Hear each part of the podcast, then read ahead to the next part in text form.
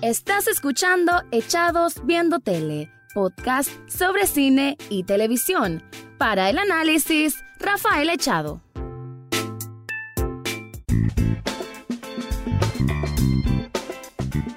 Bienvenido o bienvenida a un nuevo episodio de Echados Viendo Tele, el programa en que por lo general se hacen críticas, comentarios, análisis del mundo de las películas y de las series. En este caso es un programa especial para hablar de las nominaciones a los premios Oscar 2020 y así también poder, aunque sea, dar mini críticas de algunas de las películas que ya miré y que no he tenido oportunidad de venir a este espacio y dar, dejar mi mis impresiones.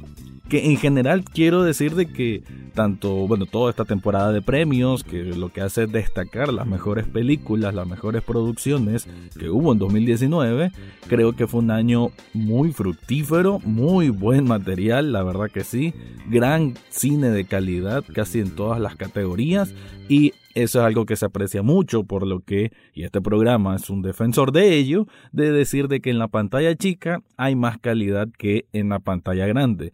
Por eso me alegra mucho cuando veo de que hay tan buenas propuestas que han venido con directores de antaño, como puede ser un Quentin Tarantino o un Scorsese, así como otros más nuevos, más frescos, con ideas nuevas, como el caso del propio Taika Waititi o Jung Boon-ho por la película Parasite. Pero bueno, voy a caer un poco a ello, voy a hablar de las principales nominaciones, voy a decir cuál quisiera que ganara y cuál creo que va a ganar, así que acompáñame que ahorita vamos a hablar y vamos a repasar qué es lo que nos dejó las nominaciones a los Oscar 2020.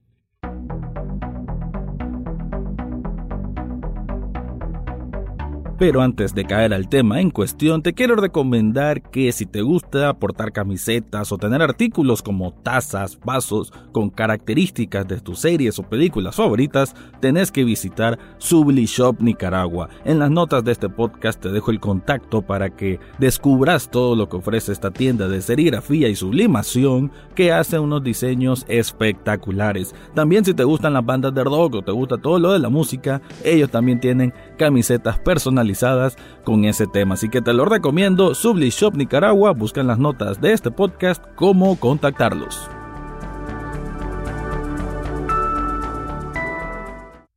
La primera categoría que voy a hablar, y es que dieron el orden más o menos por este, voy a tratar de respetar el orden como fueron anunciados, y que supongo que por ahí también es la manera en cómo se van a ir premiando. Entonces uno de los primeros premios que vamos a ver la noche del domingo 9 de febrero es mejor actriz de reparto.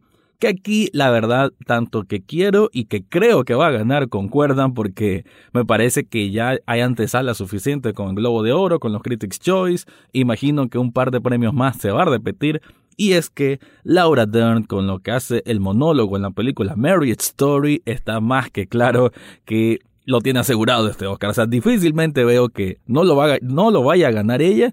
Y si lo hace, pues qué fabuloso, todos los aplausos de pie a una actriz que en los últimos años ha venido consolidando su carrera, tanto en la televisión como en el cine, y me parece genial, ¿no? Que ella navegue en ambos mundos y que lo haga de una manera tan, tan pulcra, tan correcta, con tanta entrega, así que me parece que ella va a ganar.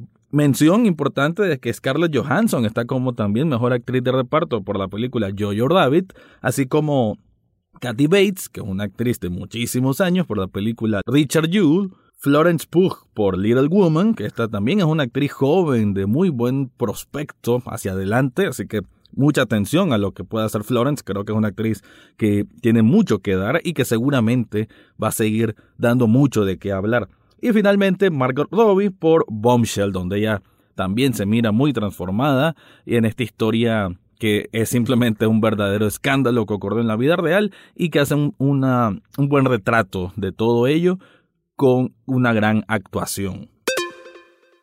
Mejor actor de reparto, solo hay nombres increíbles, los menciono, Tom Hanks por A Beautiful Day in the Neighborhood, Anthony Hopkins por The Two Pops, los dos papas, Al Pacino por El Irlandés, Joe Pesci por El Irlandés y Brad Pitt por Once Upon a Time in Hollywood.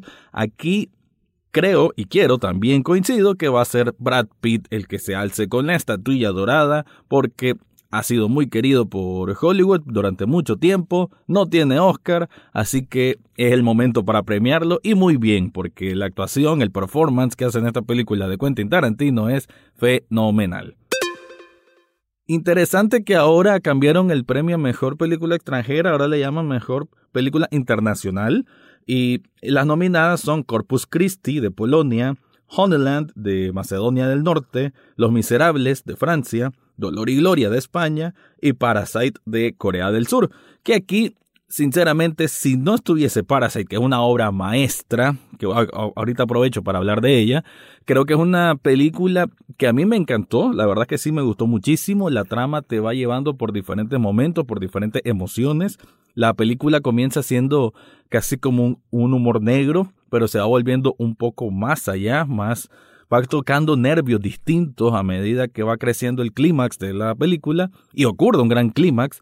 Sí le tengo unos peros, porque mucha gente la, tiene como 10 de 10, 100 de 100 en puntuación, y está bueno porque la película es una gran obra de Bong Joon-ho, este director coreano que nos ha mostrado que tiene muchísimo talento para contar historias, y, y en esta vez no es la excepción, incluso la parte de la cinematografía es exquisita, es bellísima, cada plano está súper bien estudiado, es parte del lenguaje de la película, lo que quiere decir el director está enmarcado en cada uno de esos frames y me parece que el resultado por eso es muy brillante, pues es de calificación muy, muy alta. Lo único que yo le tengo a Parasite es que eh, siento que justamente la parte final, el ending, que está bien, digamos que cierra con un buen tono, un tono agridulce, a como, a como, era, a como era de esperar, pues por todas las cosas que van sucediendo.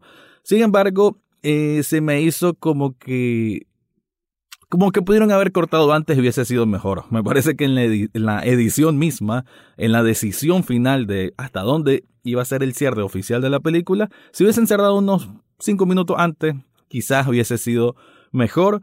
Y, y no es que esté mal, o sea, no es, como te digo, no es que la película tenga un error por eso. Solo que para mí, em, exageró un poquito, o mejor dicho, alargaron un poquito el final, el desarrollo de esa parte final, y por eso me dejó esta cuestión. Además que también siento que la han elevado tanto y cual, repito, que está bien, pero la película no es la mejor película asiática también que, haya visto, no es la mejor película coreana que haya visto, sí, pero sí es una de las más accesibles y por eso creo yo que ha tenido tan buen éxito a nivel mundial y que ojalá se lleve el premio a mejor película internacional, aunque también Dolor y Gloria Quiero decir que Dolor y Gloria es una gran, gran película de Pedro Almodóvar.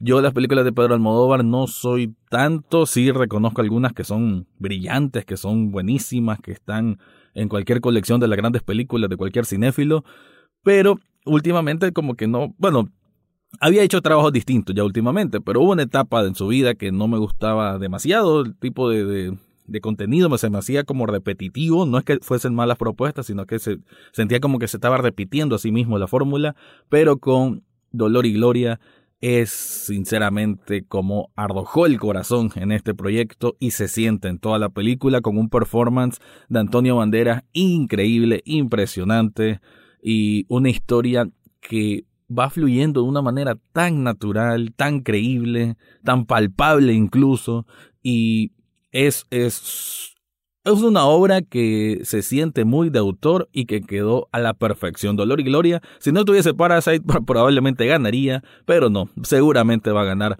Parasite, la película coreana. En el apartado de los guiones siempre me gusta recalcar este premio. Mejor guion adaptado está El Irlandés, Jojo David, Joker, Little Woman y Los Dos Papas. Muy buenas películas todas. Creo que si nos vamos específicamente a lo que es un guion adaptado, creo que, bueno, todas son obras que tienen muchísimo realce, pero creo que Joker, si nos ponemos a pensar, que es adaptado al mundo de los cómics y, y, se vale por sí misma con tanto valor, me parece que ahí debería recaer el premio. Sin embargo, como no veo a Irishman ganando mejor película, creo yo que no, puede que aquí es donde le dan un premio como de consolación, por así decirlo, o para que no se vaya con las manos vacías. Así que creo que va a ganar Irishman, pero quisiera que ganara Joker. En mejor guion original está Knives Out, Marriage Story, 1917, Once Upon a Time in Hollywood y Parasite. Aquí me gustaría que ganara Once Upon a Time in Hollywood, se me hace una historia riquísima, una historia buenísima, fresquísima y sería bueno que le dieran este premio a Quentin Tarantino. Pero me parece que puede que se decanten, y lo cual no estaría absolutamente nada mal, por Marriage Story, que es también una película bueno, una película que a mí me conmovió muchísimo. Creo que es difícil una persona que no tenga como esa conexión con esta película, porque las actuaciones de sus protagonistas, Adam Driver y Scarlett Johansson, son espectaculares. Son ellos totalmente entregados a los papeles, ellos encarnando de verdad esta, este matrimonio que está en su etapa más marchita y que sin embargo tratan de hacer funcionar porque hay un niño de por medio. Además, están sus propios egos eh, profesionales, de egos de artísticos que también están ahí encontrándose o enfrentándose y que es lo por lo cual se dan estas fricciones, pero todas esas fricciones, todas esas conversaciones, todos esos diálogos, todos esos pleitos se desarrollan de una manera tan natural que la película eh, se te pasa en un segundo, porque es muy disfrutable al nosotros como espectadores inmiscuirnos en esta vida eh, privada de, un matrimonio y que no, uno no se siente como una persona metiche, uno se siente como que es parte de esas situaciones incómodas y el lograr eso, el poder emular ese tipo de sentimiento eh, para un director, en este caso Noah Baumbach, es realmente eh, impresionante y él mismo le escribe, así que no estaría mal que ganara como mejor guion original la película Historia de un matrimonio. Mejor actor. Tenemos a Antonio Banderas, que ya mencioné su gran papel, Leonardo DiCaprio me sorprendió que lo nominaran porque no es que no lo haga mal, sin embargo no es como, como lo más vital que tiene esta película de Once Upon a Time in Hollywood. Adam Driver, que bueno, se luce completamente, muestra todos sus dotes actorales en Historia de un matrimonio. Joaquín Phoenix, obviamente ya lo he mencionado muchas veces, pueden escuchar el podcast del Joker y es, es para aplaudir de pie el trabajo de Joaquín Phoenix como Joker. Y por último, Jonathan Price por el trabajo hecho en Los dos Papas que interpreta al Papa Francisco. Muy buen papel, película interesante, de unos matices que no es tan común encontrar con este tipo de temáticas. Y creo que Price logra apropiarse muy muy bien de ese papel, desde la espiritualidad misma, desde la fragilidad de tener que confesar errores del pasado. Me parece que también es una gran interpretación y que está muy bien que sea nominado. ¿Quién creo que va a ganar? Joaquín Phoenix. ¿Quién quiero que gane? Joaquín Phoenix. Mejor actriz. Cynthia Erivo por Harriet. Scarlett Johansson, doble nominación, muy interesante esto, y tiene nominación como mejor actriz de reparto y como mejor actriz principal. En este caso, actriz principal es por Historia de un matrimonio. Cersei Ronan por Little Woman, Mujercitas. Charlize Theron por Bombshell y Renée Zellweger por Judy. René es la que ha venido ganando también en toda esta temporada de premios. Todo apunta a que ella va a repetir con el Oscar, pero me gustaría, me gustaría que ganara Scarlett Johansson porque también arroja el alma en lo que es la interpretación que hace en Historia de un matrimonio y ojalá le sepan reconocer todo ese trabajo. Mejor dirección tenemos a The Irishman con Martin Scorsese, Joker, Todd Phillips, 1917 San Mendes, Once Upon a Time in Hollywood con Quentin Tarantino y Bong Joon-ho con Parasite. Aquí sí la miro bastante reñida la contienda. Me parece que, repito, si Irishman no se lleva premios principales, puede que caiga aquí un premio para Martin Scorsese por la historia, por todo lo que significa Scorsese para Hollywood. O bien, me gustaría, que aquí es donde caen mis, gustos, me gustaría que ganara Quentin Tarantino, porque el trabajo que hizo en Once Upon a Time in Hollywood para mí es fabuloso, espectacular, también de aplaudir de pie. Ojalá gane ahí Quentin Tarantino. Y finalmente, mejor película, tenemos Ford vs. Ferrari, curioso porque no aparece casi en ninguna de las otras nominaciones. The Irishman, Jojo Rabbit, Joker, Little Woman, Marriage Story, 1917, Once Upon a Time in Hollywood y Parasite. Así que excelentes todas las selección. Repito, aquí un poco lo que decía al comienzo, un año que nos dejó brillantez en lo que es el cine, en lo que es la pantalla grande. Y Bueno, no sé si se repita lo que ocurrió en los Globos de Oro, que ganó 1917. No he tenido oportunidad de ver la película, pero todo el mundo dice que es una proeza técnica increíble y que por eso es que tiene tanta buena crítica. Me gustaría que ganara. La verdad, me gustaría que ganara Joker, porque me parece una película muy disfrutable, una película icónica, una película que va a trascender por muchas generaciones.